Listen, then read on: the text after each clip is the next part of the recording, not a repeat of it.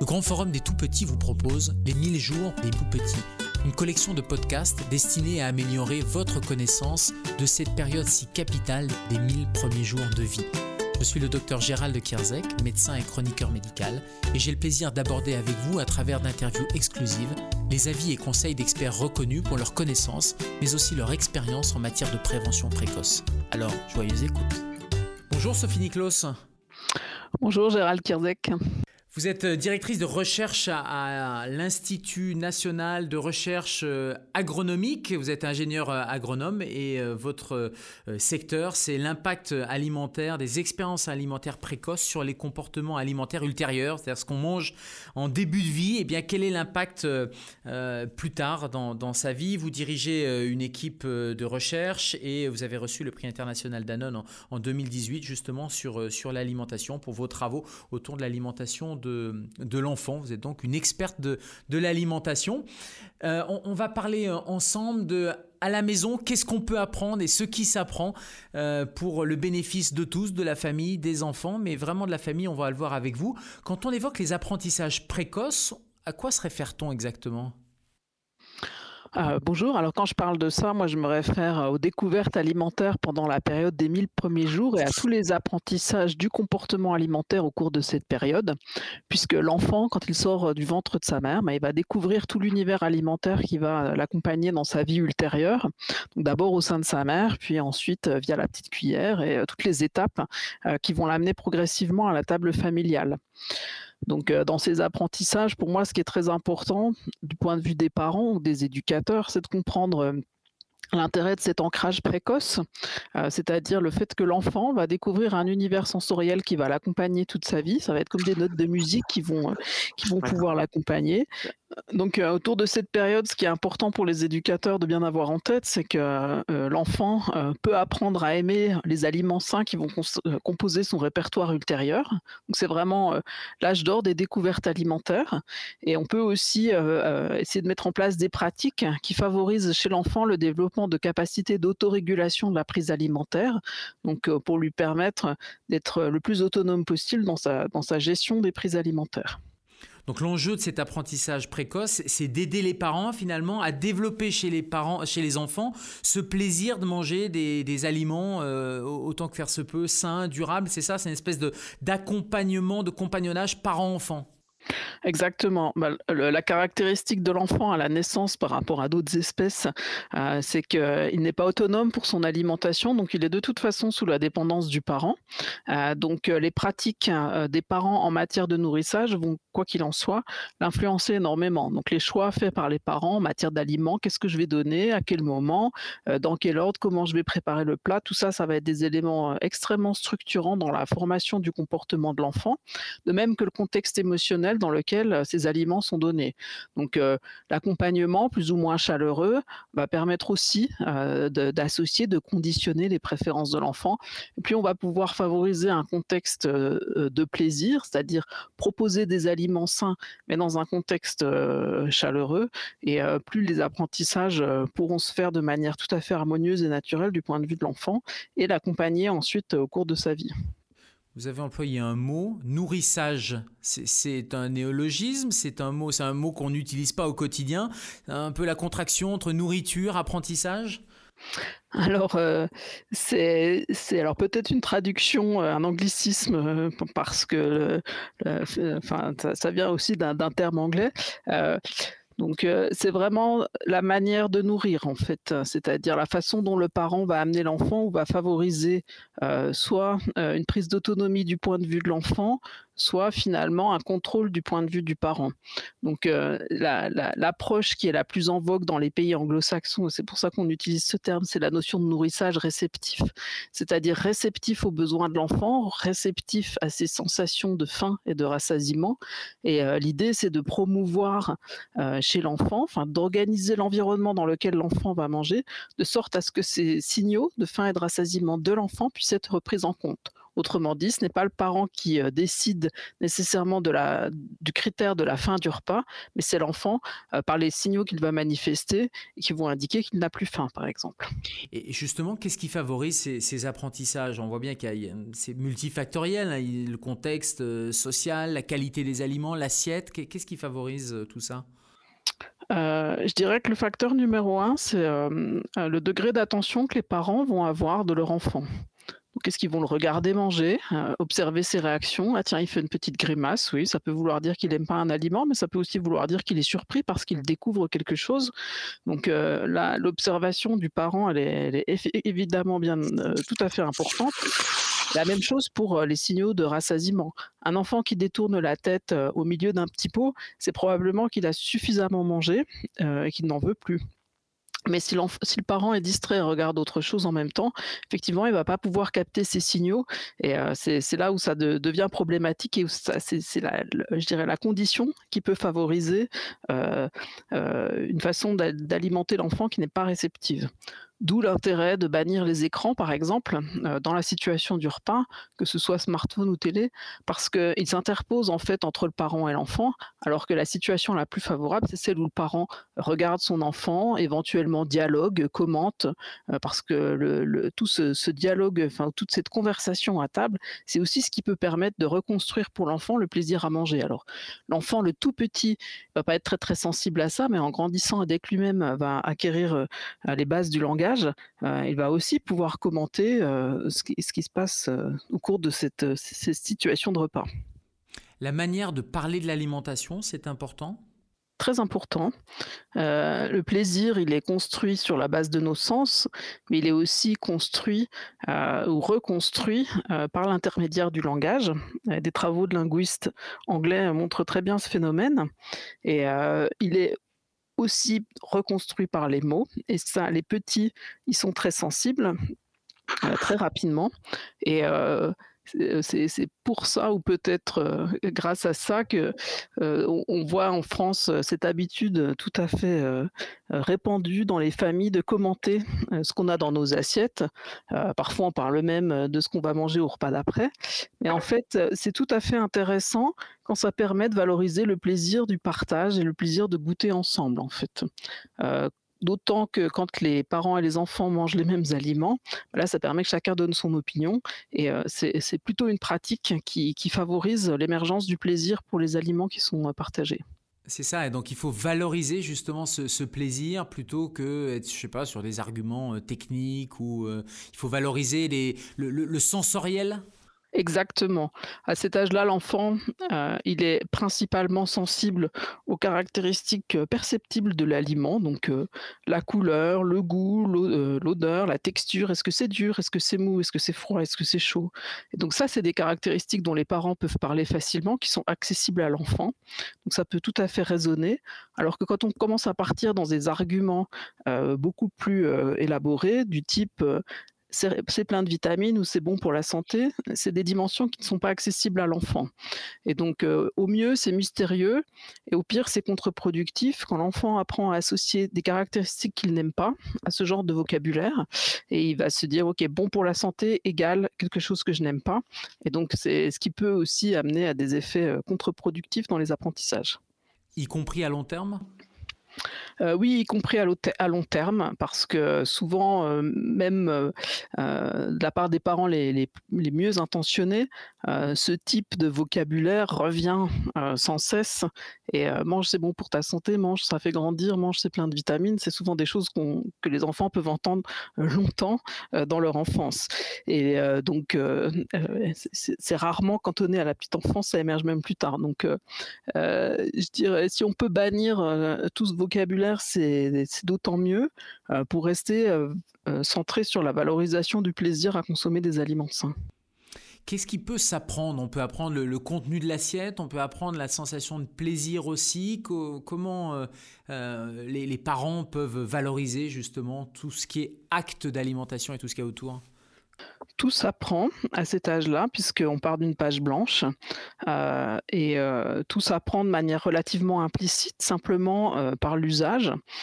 donc le rôle des parents, c'est vraiment d'organiser la situation du repas, de fournir des aliments de bonne qualité, de fournir un contexte calme qui permette de se centrer justement sur l'observation de l'enfant et éviter les distractions qui peuvent finalement les, les, détourner de ces observations. donc au cours de cette période, l'enfant apprend comment à manger, mécaniquement, à manipuler des aliments dans sa bouche en passant d'une succion à une mastication et une déglutition d'aliments euh, plus, plus durs et plus solides. Euh, l'enfant, il apprend à contrôler sa prise alimentaire, c'est-à-dire à savoir, à ressentir euh, quand il a suffisamment mangé, quand son estomac est plein, quand il, il faut s'arrêter de manger. Il apprend également tout le contexte du repas, donc avec qui on mange, justement toute cette notion de conversation à table, c'est des choses qu'il apprend même s'il n'est pas capable de les pratiquer. Il va apprendre aussi l'usage des instruments de table, les couverts, les verres, puisque petit à petit, il va passer d'une situation où il est nourri par ses parents à une situation où il va s'autonomiser et à développer ses compétences pour se nourrir lui-même à la cuillère ou à la fourchette en utilisant un couteau, en prenant son verre lui-même. Donc tous ces éléments-là contribuent finalement à la formation de son, son comportement ultérieur. on voit bien que ce sont des éléments qui sont éminemment culturels. On n'utilise pas tous les mêmes couverts, par exemple. Dans certaines cultures, on va plutôt favoriser l'apprentissage de l'utilisation des baguettes, par exemple. Mais c'est tout ça, en fait, qui contribue ensuite au comportement de l'enfant.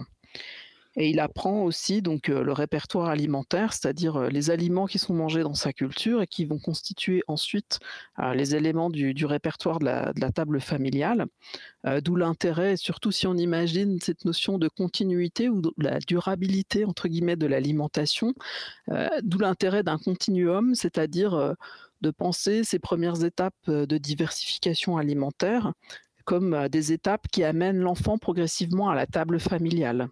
Donc le but, c'est pas de rester dans la diversification à proprement parler, mais bien d'accompagner l'enfant à progressivement manger les aliments des grands, donc s'apprêter à consommer les mêmes textures que les adultes, etc. Et qu'il devienne un mangeur autonome finalement. On, parle beaucoup du rôle des parents, mais quelles sont les autres personnes clés? Alors, euh, tous les adultes qui contribuent au nourrissage des enfants peuvent avoir un, enfin, ou à l'alimentation des enfants, si vous préférez, peuvent avoir un rôle, évidemment, auprès du petit. Euh, donc, les grands-parents euh, peuvent jouer un rôle également, les frères et sœurs quand ils sont là. comme on parle des petits, souvent euh, les frères et sœurs sont des plus grands et donc euh, ils peuvent euh, permettre d'accélérer entre guillemets le développement, l'autonomisation de l'enfant. souvent, on, remarque que les enfants qui sont dans des fratries avec des, plus grands deviennent autonomes à table justement en termes de manière de table, par exemple, un peu plus tôt que, que les enfants qui n'ont pas d'aînés donc j'ai parlé des grands-parents. évidemment, dans des situations de garde à l'extérieur du foyer, en crèche par exemple, ou chez une assistante maternelle, là aussi l'enfant va apprendre, va apprendre des usages parfois un peu différents il va apprendre aussi à s'adapter à ces différentes situations, euh, mais pour continuer sa, carrière de mangeur autonome. Et, se faire sa propre expérience. On parle de, transmission et transmission en particulier d'une alimentation durable. On entend beaucoup parler de, durabilité. De, quoi on parle quand on parle d'alimentation durable? Et quels sont les points de vigilance? Comment on peut cumuler justement cette durabilité et puis le fait que ça soit quand même accessible et que ça soit accessible avec plaisir? Alors, c'est effectivement un, élément qui revient énormément actuellement. On pourrait résumer simplement, sans rentrer trop dans des considérations techniques, je pense en deux aspects, notamment en lien avec la thématique de cette série de, podcasts. une alimentation durable pour l'homme, c'est-à-dire pour le bébé, et pour l'environnement, pour la planète. Pour moi, c'est deux dimensions qui sont importantes. pour le bébé, la notion de durabilité, c'est une alimentation bonne pour la santé à court terme et à long terme. Donc, on sait que l'enfant en développement est dans une période de sensibilité particulière aux effets de l'environnement et notamment aux effets de l'environnement nutritionnel. Donc, il y a intérêt à avoir une vigilance particulière sur la qualité des aliments qui lui sont proposés et aussi une vigilance sur le contexte dans lequel l'enfant va apprendre son comportement, pour les raisons que j'expliquais précédemment, puisque c'est la période de formation des comportements, des préférences et des habitudes qui vont perdurer au cours de la vie. Ce qui ne veut pas dire que les apprentissages ultérieurs ne sont pas possibles, mais simplement que les apprentissages ancrés dans la petite enfance sont probablement plus ancrés, justement, plus, plus constants, plus durables dans le temps que les apprentissages qui sont ultérieurs. Donc sur l'aspect alimentation bonne pour l'environnement, dans la durabilité, on peut repartir aussi sur la notion de qualité des aliments, c'est-à-dire éviter certains composés dans les aliments qui pourraient avoir un impact non seulement sur l'environnement, mais aussi sur l'enfant. Je pense notamment aux résidus de pesticides, puisque l'alimentation du petit enfant est réglementée par une réglementation particulière qui prévoit des teneurs maximales en résidus de pesticides. Donc c'est une des caractéristiques donc, si les parents font, le choix de ce type d'alimentation, je dirais a cette notion de durabilité, elle va, elle va être incluse dedans, évidemment. Autre point au niveau d'une alimentation bonne pour l'environnement, bonne, pour la planète, c'est aussi la notion de limitation de consommation de produits d'origine animale, la viande de bovins en particulier, puisqu'on sait qu'elle a un impact sur les émissions de gaz à effet de serre relativement important. alors, s'agissant de l'alimentation de l'enfant, on part évidemment d'une alimentation plutôt d'origine animale, puisque le lait est le premier aliment consommé par l'enfant, et une végétalisation progressive à partir de la diversification alimentaire. Et donc, euh, c'est à ce moment-là qu'il est intéressant de réfléchir euh, aux sources ou à l'équilibre, le bon équilibre entre les sources protéiques d'origine animale, qui apportent du fer, qui est très important pour l'enfant dans cette étape de développement, et des sources d'origine végétale. Et donc, donner aux enfants le goût du végétal à cet âge-là, c'est aussi très important puisque c'est ce qui va l'accompagner, là encore, pour, pour la suite. C'est facile de, cumuler justement cette durabilité et puis cette accessibilité? Alors, il y a des choses qui sont pas très compliquées, en fait, puisque bah, souvent les aliments d'origine végétale sont finalement moins chers que d'origine animale. Donc, ça peut être une piste de réflexion. sur la limitation des résidus de pesticides, effectivement, on peut se dire, ah, le bio, par exemple, ça peut être plus cher. Donc, c'est un point à considérer. les, les enfants mangent encore des quantités relativement limitées. Donc l'intérêt peut-être d'avoir cette, cette approche, elle est elle est malgré tout, je pense, enfin, elle est, elle est là. Donc évidemment, voilà, il y a, pour certains, même un euro de plus, ça peut faire la différence. Mmh. donc bon, ah, il faut pouvoir trouver dans, dans les offres des choses qui sont les choses qui sont les plus accessibles. Je citais par exemple à des aliments d'origine végétale qui peuvent être introduits dès le début de la diversification, comme l'indique le Haut Conseil de santé publique dans ses dernières recommandations parues en octobre 2020. Euh, les légumineuses, par exemple, hein, qui sont des aliments à teneur en protéines euh, très intéressantes, euh, peuvent être donnés dès le début de la diversification. Et souvent, ces aliments qui sont peu chers. Donc, c'est tout à fait possible de combiner les deux on, vit plusieurs crises actuellement, et bien sûr la crise infectieuse, crise économique, crise écologique. En, quoi ces, ces, multicrises euh, apportent à ces dynamiques d'apprentissage? Ça, les rend plus ça la rend plus difficile, au contraire, ça la rend plus nécessaire d'avoir une dynamique d'apprentissage vertueuse et durable? Alors, c'est difficile de, généraliser car euh, on voit bien que la crise a eu des conséquences euh, euh, variées, opposées parfois selon les familles, entre des familles qui se sont retrouvées dans des situations de très grande précarité où, où, la crise a accéléré la précarisation versus des familles qui ont été confinées mais pour lesquelles la précarisation n'a pas augmenté. Euh, ce qu'on a observé dans quelques enquêtes qu'on a pu faire sur euh, l'évolution des habitudes alimentaires euh, au cours de ces périodes de crise, alors dans des familles avec des enfants un peu plus âgés, c'est que certes, bon, le confinement, disons cette situation particulière de confinement, a été associée finalement à un gain de temps qui a pu être investi dans la, cuisine ou les pratiques culinaires. Et donc ça, ça a modifié pas mal le rapport des parents à la façon de nourrir leurs enfants. Et les parents ont pris énormément de plaisir à cuisiner avec leurs enfants et ont pu développer des compétences culinaires qui vont les accompagner ultérieurement. Donc, pour ces parents-là qui ont eu finalement le privilège de pouvoir passer ce temps avec, avec leurs enfants, là, on a vu effectivement un gain entre guillemets de qualité de vie vis-à-vis de l'alimentation. et on voit aussi que dans la période du confinement, puisque les parents vivaient avec leurs enfants, il y a eu beaucoup plus d'attention qui a été portée aux demandes des enfants. donc toujours pareil dans la notion relationnelle d'observation entre les parents et les enfants, on a vu que cette, cette attention était plus importante. Alors avec des conséquences positives ou négatives, c'est-à-dire que les enfants qui s'ennuyaient pouvaient avoir des demandes euh, d'accès à certains aliments plaisir pour euh, un petit peu se réconforter, et les parents ont pu céder plus à ces demandes, mais d'un autre côté, euh, il y avait aussi plus de temps qui pouvait être accordé par le parent dans l'accompagnement à l'alimentation, et notamment autour de, de réalisation de recettes en famille, ce qui a été très apprécié. Ces modifications de comportement actuelles, elles vont structurer demain la famille, les, rapports autour de l'alimentation? Mmh, c'est très difficile de dire. Je trouve qu'en ce moment, on a tous du mal à avoir dans la boule de cristal. Euh, euh, je pense que pour les parents qui ont eu la chance de pouvoir cuisiner en famille, euh, il y a eu développement de compétences euh, culinaires qui vont forcément rester, même si on reprend un rythme un peu plus effréné quand on pourra à nouveau vivre un peu plus librement. je pense que ce plaisir de partager des petits moments autour des fourneaux devrait rester donc des de vraies modifications euh, sur le long terme, sur ce fameux monde d'après dont, on parle. Voilà, oui. Et les parents auront apprécié aussi euh, euh, peut-être un rythme un peu moins effréné et auront certainement pas envie de, reprendre le rythme d'avant.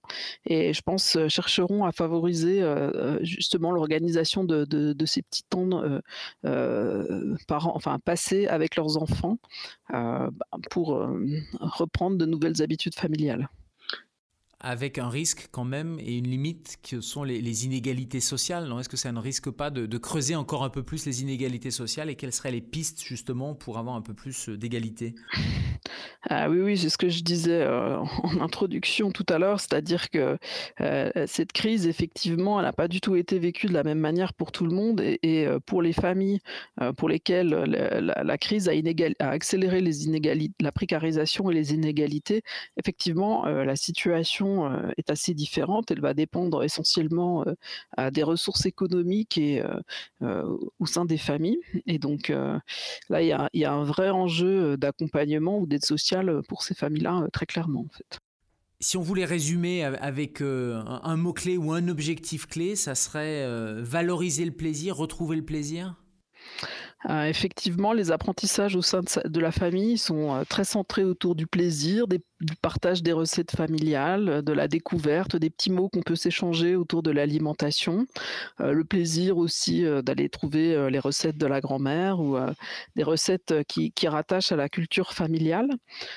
donc en essayant si possible que ce plaisir soit basé sur la consommation d'aliments sains, puisque c'est toujours ce qu'on favorise hein, pour l'enfant, ça reste la, période d'apprentissage la plus importante, la, meilleure opportunité de favoriser une alimentation saine. Euh, mais euh, l'accompagnement du plaisir, c'est ce qui va être euh, la clé et le, levier le plus essentiel pour que ce soit durable, justement. Et au bénéfice de tous. Merci Sophie. Merci Gérald. Vous venez de terminer la joyeuse écoute d'un podcast de la collection des 1000 jours des tout petits, qui fait partie du programme des rencontres du Grand Forum. Vous avez aimé? Alors n'hésitez pas à nous le dire en vous abonnant à cette série de podcasts, en partageant vos écoutes et en découvrant le reste de nos épisodes. Et puisque les rencontres du Grand Forum ne se limitent pas au podcast, rendez-vous sur la plateforme des rencontres qui vous donnera accès à des contenus originaux et diablement efficaces pour améliorer vos connaissances.